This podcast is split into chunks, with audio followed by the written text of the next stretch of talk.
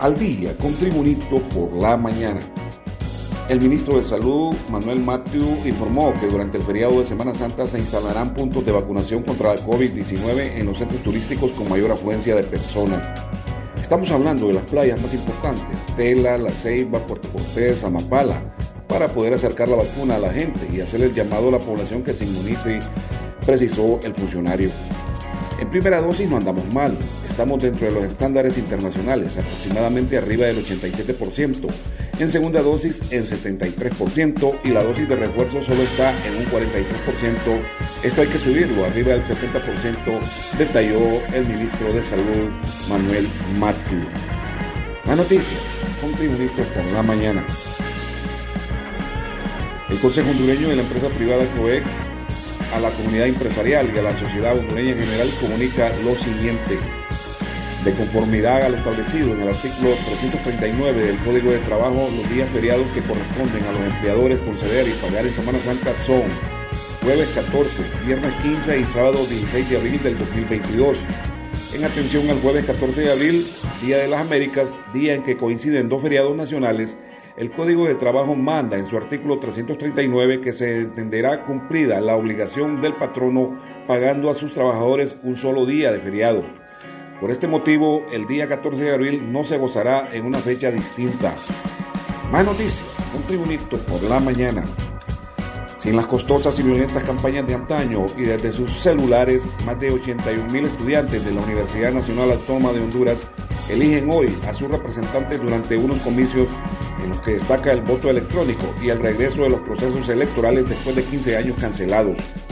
Una variedad de movimientos y candidatos se disputan la presidencia de la Federación de Estudiantes Universitarios de Honduras, FEU, el cargo más codiciado, además de sus respectivas unidades académicas que lo representarán ante los órganos de dirección de la alma mater. Más noticias, un tribunito por la mañana. El presidente de la Asociación de Municipalidades de Honduras, Amón Nelson Castellanos, informó que el Congreso Nacional aprobó el martes una iniciativa de ley de amnistía que beneficiará a los 298 municipios de Honduras.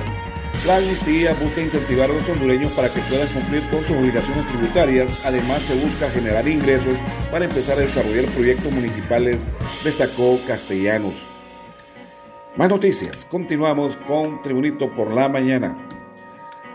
Agentes de la policía capturaron a un agente activo de la Dirección Policial de Investigaciones DPI, sindicado de ser el cabecilla de una banda que perpetró tres crímenes y la quema de igual cantidad de viviendas en la aldea del Camalotal, en el municipio de Lauca, departamento oriental del Paraíso.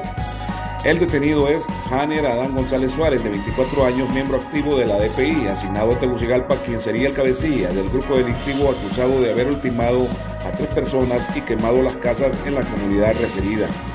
Los muertos fueron identificados como Santos Amérito Perufino, de 51 años, y su madre, la señora María Estanislao Andrade, de 67, y él, el ex policía Byron Jonathan Vallecillo Ávila, de 25 años.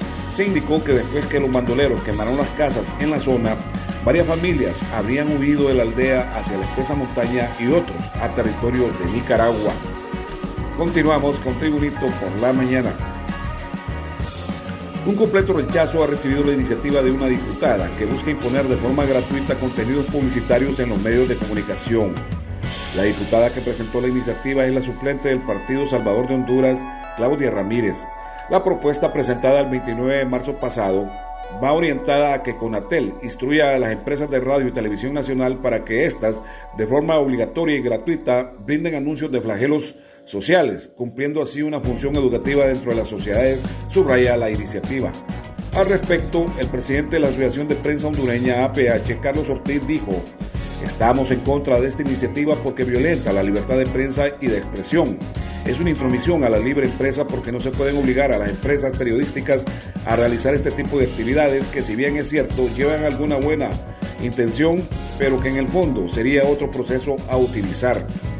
De su lado, el presidente del Colegio de Periodistas de Honduras, CPH, Osman Reyes, indicó que creemos que aquí lo que hay es un alto desconocimiento de las leyes, especialmente de la libertad de expresión, la libertad de prensa, el derecho a la información. En las noticias internacionales, desde Washington, Estados Unidos, informa La Casa Blanca anunció sanciones este miércoles contra dos hijas adultas de Vladimir Putin, presidente de Rusia, por la invasión rusa de Ucrania, porque afirma que los familiares ocultan la riqueza del mandatario ruso. También declaró Washington sanciones de bloqueo total a las instituciones financieras públicas y privadas más grandes de Rusia, Sberbank y Alfa Bank, e informó que todas las nuevas inversiones estadounidenses en Rusia quedan prohibidas. En los deportes, la camiseta de la selección argentina que lució Diego Armando Maradona en el partido ante Inglaterra en los cuartos de final de la Copa del Mundo de México 1986, donde anotó los dos goles del triunfo 2-1 ante Inglaterra, está en subasta por la casa de Pujas Sotheby's y se estima que puede llegar a alcanzar un valor cercano a los 6 millones de libras, unos 7,2 millones de euros. Ese día, en el Estadio Azteca de la Ciudad de México, aún con el recuerdo vivo de la Guerra de las Malvinas que enfrentó en 1982 al Reino Unido y Argentina, Maradona protagonizó dos de los goles más históricos y recordados del fútbol mundial. El primero denominado La mano de Dios y el segundo el gol del siglo.